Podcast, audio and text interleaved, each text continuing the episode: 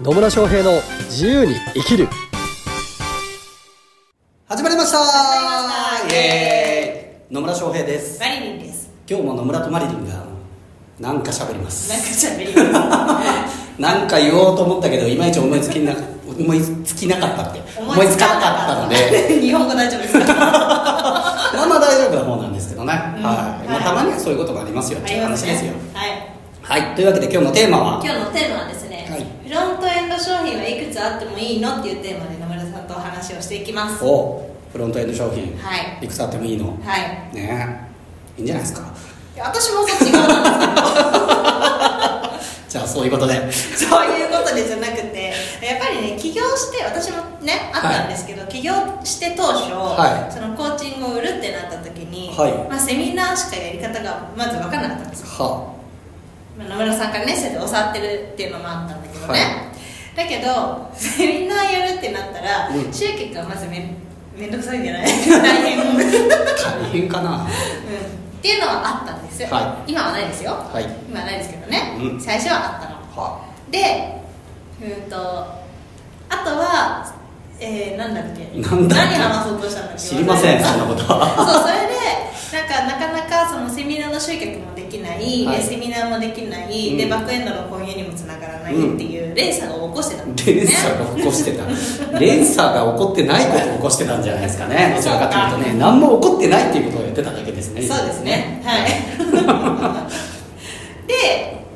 まあ、最近になってお試しのコーチングだったりとか、はい。まあ、占いだったりとか、うん。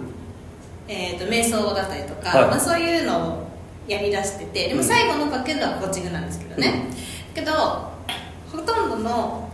起業したての人って、うん。多分すごく視野が狭くなっていて、はここのバックエンドの、まあ、うん。例えばその商品を売るためには、うん。これをしなければならないと思ってる人が結構多いなっていうふうに最近感じてることがあってですね。はこのテーマにさせていただきました。させていただいたわけですね、はい。なるほど。まあそもそもですねフロントエンドとバックエンドっていう話を先に解説して解説中おいた方がいいかなとはい思うんですけど、えーっとまあ、フロントエンドとバックエンドっていう考え方があります、えーで一般的に言うのがフロントエンドが言ってみれば集集客するための商品で、バックエンドが収益を上げるための商品みたいな言い方をされることが結構あるんですね、はい。なんで本当に売りたいものとかいわゆる本命商品、えーあるいは高額な商品っていうのがバックエンドって呼ばれるものになることが多いです。うん。ね、あのマレリーの場合でいうとそのコーチング、まあ、何ヶ月間で何十万とかのコーチングだったりとか、まあ、私もコンサルティングのがっつりとした数ヶ月かけてのコンサルティングっていうのがいわゆるバックエンドになったりとかするわけですよね、はい。ですがじゃあいきなりその高額なものとかが売れるかっちゅうとねえっていう話になるわけですよ、いきなり私のコーチング50万買ってくださいって初対面で言われてもなかなか「はい」とは言いにくいわけそうですね。なんですよね、はい。それは結局こうね本当に中身も分かんなかったりとかどんな効果があるかも読めなかったりとか、うん。ねえーこの人本当に信頼できるのかなっていうことも分かんなかったりするわけじゃないですか。その状態でいきなりそれなりの金額のものだったりとかっていうのを買うっていうのはだいぶハードルが高いことになってしまうんですよね、なのでその前段階として、まあ、言ってみればお試し商品みたいなものなわけですよ、はい。なんかねあの通販とかでもよくあると思うんですけど初回なんかめっちゃ安いみたいな。とかね、うんあとあなんとかリンク。なんとかリンク。ドモホルリンクル。具体的な名前で言うのもあれですけど、まあ、無料サンプルみたいなのもあったりはするんですけど、うん。まあ、一般的にフロントエンドって、まあ、少額でもお金払ってもらうのがフロントエンドっていうケースの方が多いんですけどいずれにしろそういうので試してもらうで試してもらってよかったらああじゃあ本命の商品というかねその高額な商品っていうのもしっかり購入しようっていうふうに思ってもらうっていうのが、まあ、このフロントエンドとバックエンドっていうマーケティングの考え方になってくるんですよね。はい。でこのフロントエンドっていうのがしっかりと作れてない人はやっぱ売るのになかなか苦労するっていうケースが多かったりはします、ね、いきなりめっちゃ高いものを、ね、ずっとオファーし続けてもやっぱ相手としてはなかなか買いにくいっていうふうになっちゃうので、このフロントエンドをどう用意するのかっていうことは大事にはなってきます。うん。で今回の質問はそのフロントエンドの商品っていうのがいくつあってもいいのかっていう話なんですけど、はい。まあいくつあってもいっちゃいいです。うん。別に。いろんな角度からお試ししてもらうっていうのもありだったりするわけなんですよね、まあ私はですねコンサルとかあるいはコーチングやってる方に関して言うとセミナーが最も自分のバックエンドにつながりやすいフロントエンドの商品だと思ってるのでセミナーをやることをおすすめはしてます。ね、セミナーって、まあ、2時間3時間にわたって自分の考え方だったりとか人間性だったりっていうのをしっかりと伝えることができるので、でしかもなんかテーマがあるわけですよ。私で言うと私のフロントエンドのセミナーってクライアント獲得5ステップセミナーって言って実績や経験がまだあんまりない事業とかコンサルとかあるいはコーチの方にどうやってビジネスを作っていけばしっかりと売れるようになるのかっていうのを3時間5000円でお伝えしているセミナーがあるわけなんですよね。でこのセミナーの中で本当に本当売れるためのに必要な要素っていうのをかなり網羅的にお伝えをさせていただいてめっちゃいいセミナーなんでまだ受けてない人はぜひ受けてほしいんですけど、はい。このセミナーをやってることによって、まあ、興味ある人がまず来てくれるわけですよ、ね、私のセミナーに全く興味ない人は来ないんですよね。そうですね。で私のセミナーに来るっていうことは私のコンサルにもある程度お興味がある人が来てくれてるっていう状態になるのでその中でこのセミナー2時間3時間にわたってセミナーで私の考え方ノウハウ生き方あ人間性っていうのをしっかりと伝えた上で信頼関係築いていってまあね3時間私のセミナー受けちゃうと私のファンになっちゃうんでね、もうそのままコンサル受けたいですってなっちゃう方が多いんですけど、はい。まあ、そういうふうにつなげていくことができるという意味でフロントエンド商品としてはセミナーは私は最適だとは思っています。がじゃあそれしかないのかっていうともちろんそんなことはなくていわゆるなんかこうコーチングでいうと例えば体験コーチングとか体験セッションみたいなのをやるっていうのも一つの手だし、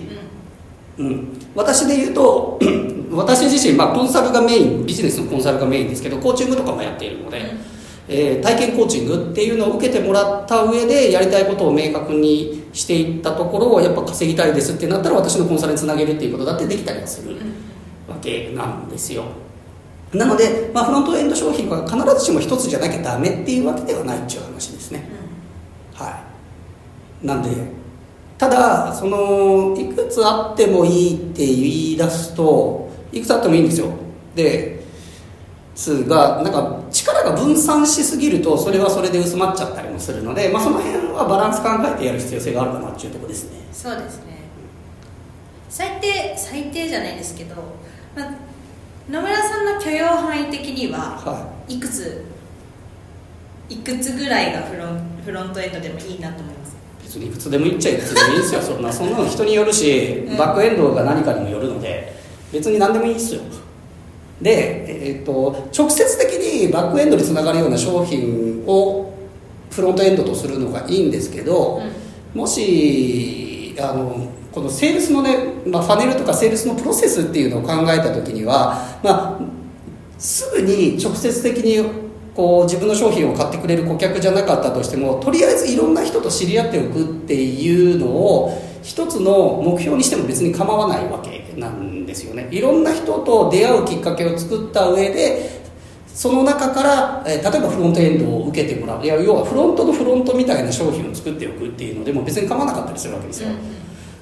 で、まあ、私の場合でいくと例えば交流会とか飲み会とか、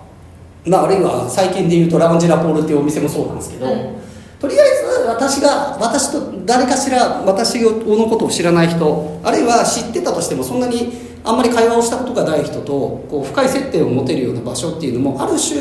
まあ、もうフロントのフロントのフロントぐらいかもしれないけど だったりはするわけうん。なんですよ。でそこで知り合った中でなんか私の人間性だったりとかやってることっていうのに興味を持ってくれてさっき言ったあクライアント獲得5ステップセミナーとかに来てくれてそのままあコンサルになコンサルの契約していただいたっていう方もたくさんいたりはしますね。なんでうーんとねもういくつがいいとかっていうのはないです。やってみてくださいっていう話だしセミナーもじゃあ1種類じゃなきゃいけないのかっていうとそんなことなくてうん。いくつも作ったって別に構わないんですよ。でどれが正解かっていうのはやってみないと分かんないです。うん。マーケティングとかビジネスはやってみないと分かんないのでそうですね。やれっつう話です。はい。そう。ただ、まあ、あんまり分最初のうちからねいきなり分散しすぎたりすると疲弊したりとかなんか本当うんなんか中途半端な商品ばっかり出来上がってもしょうがないっていうのはあるので、まあ、一番こうバックエンドを体験してもらうのに最適なもの、まあ、それが、まあ、セミナーだったりとか、まあ、なんかそのバックエンドと直接関係するようなのをフロントエンドとしては用意しといた方が、まあ、おすすめではあるんですね。うん。はい。はい。てなとこです。ってなとこですね。てなとこですけど、はなんかありますか？確かにフロントエンド商品は確かにいくつあってもいいなって思うのと、うん。あとそれともう一個質問がは。出てきちゃって。出てきちゃった。バックエンド商品って、はい。まあ、今一つだけの話をしてましたけどバックエンド商品も例えば一つとか二つとかうん。三つとかはあってもいい感じなんですか？いそりゃそうでしょそりゃそうですね。そりゃそうですよ。そりゃそうですね。そりゃそうです。はい。別にね自分のバックエンドが一つしかないっていうわけではないんですね、ただし起業したての頃になんかいろんまあこれもフロントエンドとも同じになっちゃうんですけど、うん。いろんな商品に手出しちゃうと力が分散するっていう可能性はあるので、まあなんか関連性がある商品だったらいいとは思います、うん。バックエンド自体がね、うん。じゃあ例えば私でいくとコンサルっていうのもあればあるいは、まあ、ちょっとバックエンドまではいかないけど、えー、と集団型の講座とかもあるわけですよね、別にそれらって、えー近しいものなので、うん。別に同時にやってても OK だったりはするわけですよ、うです、なのになんか急になんかよくわかんないけど健康食品売ってますとかだと ちょっと意味わかんないなってなったりするので、うんはい。お前なえ結局何屋さんになっちゃったりするので、うん。まあ、そういう意味で言うとなるべく最初は関連性のあるような商品で、ふまあ、バックエンドは固めといた方がいいかなとは思います、うんまあ、絶対そうじゃなきゃダメかっていうとそんなこともないんですけどね、うん。まあ、ぶっちゃけ言うと営業力ある人は何歌っていいんですよ。そうですね。はい。それは間違いなので別に構わないんですけどただとはいえ企業当初とかまあねブランディングとも言えるし自分のこうエネルギーのお集中具合っていうのもあるのであんまりねなんかん何でもかんでも手を出すっていうのはおすすめはしないかなっていうところではありますね、なのでバックエンドごとに当然フロントエンドっていうのも必要になってきたりはするわけですよ、まあね、それらが関連していると、まあ、どのフロントエンドからでもどのバックエンドも売れるっていう状態も作れたりはしますけどね、うん。うん。なので、まあ、しっかりとその商品の関連性だったりとか自分のバックエンドおこれを体験してもらう体感してもらう価値を感じてもらうためのフロントエンドっていうのはどういうものがあるのかなっていうのは、まあ、考えながらね作っていってでそれを実践していく中でどれが反応率が高いのかなっていうのを見ていくっていうのも、まあ、大事なことにはなってきますね。はい。はい、なんでまあね時間が無限にあったりとかするんだったらもう本当いくつでもやってもいいと思いますけどもここはもう本当いくつがいいとかは言えません、うん。もうバランスなのでとりあえず自分ができる範囲でいろいろやってみてその中であこのフロントエンドってすごい制約率高いフロントエンドになるなっていうのが見つかったらそこに注力してもいいとは思いうんますし、まあ、そんな感じでね、えーまあ、フロントエンド、まあ、最低やっぱ一つはね作ってやっていただくのがいいかなと思います。はい。はい、そんなところでよろしいでしょうか？よろしいです。まあこの話とかもね、えー聞いててちょっと分かんないなとか疑問とか質問あれば、えーもっとね詳しく聞きたいということがあればですねコメントメッセージいただければと思いますしそれ以外のね取り扱ってほしいテーマなどあればコメントメッセージいただければと思います。はい。はい。でフロントエンドのね作り方よくわからんという人はですね、えーぜひ私のセミナー1回受けていただければなと思います。はい。はい、というわけで今日も最後までお聞きいただきありがとうございます。ありがとうございます。えーまたね、えーいろんないい話をしていきますし過去の放送分も全部聞いていただければと思っております。はい。はい、というわけでまた次回お会いしましょう。さよなら